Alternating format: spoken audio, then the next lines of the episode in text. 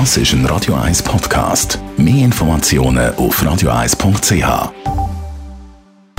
Best auf Morgenshow weil wir so extrem viel Stau haben und so viele Baustellen und so viel Geduld brauchen, ein Herz für Autofahrerinnen und Autofahrer, die ab und zu mal müssen Dampf ablassen Wir haben nachgefragt beim Marco Cortesi von der Stadtpolizei Zürich, ja, ob der so einen Vogel zeigen oder ein Mittelfinger durchkommt. Also grundsätzlich raten wir natürlich allen, ein bisschen die Nerven zu behalten und ein bisschen cool bleiben. Erstens äh, schadet das der eigenen Gesundheit, wenn man sich so aufregt und zweitens kann es dann eben auch dazu führen, dass man allenfalls äh, eine Ehrverletzungsklage überkommt.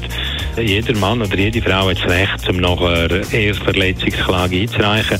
Und nachher ist es Sache der Richter und äh, zu entscheiden, was jetzt da daraus kann werden. Aber das kann bis zu 90 Tagessätze geben. Also das könnte eventuell noch recht teuer werden. Also lieber kein Vogel und kein Mittelfinger, vielleicht einfach mal herzhaft hupen. Also wenn man einfach hupt zum Ruf zu wecken, also zum Beispiel zum jemanden darauf aufmerksam machen oder jemandem sonst nachhupt, wenn das nicht wirklich ist, zum eine Gefahr äh, abwenden, wenn man einfach sonst hupt, dann kann das eine 40-fränkige Buß nach sich ziehen.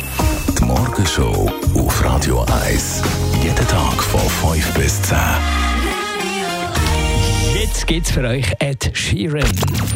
Aktuelle Musik, jetzt auf Radio 1. Präsentiert von Pianohaus Schöckle im Talwil. Der Treffpunkt für Klavierliebhaber für Zürich und Umgebung. Kompetenz und Leidenschaft seit 1957. Pianohaus-schöckle.ch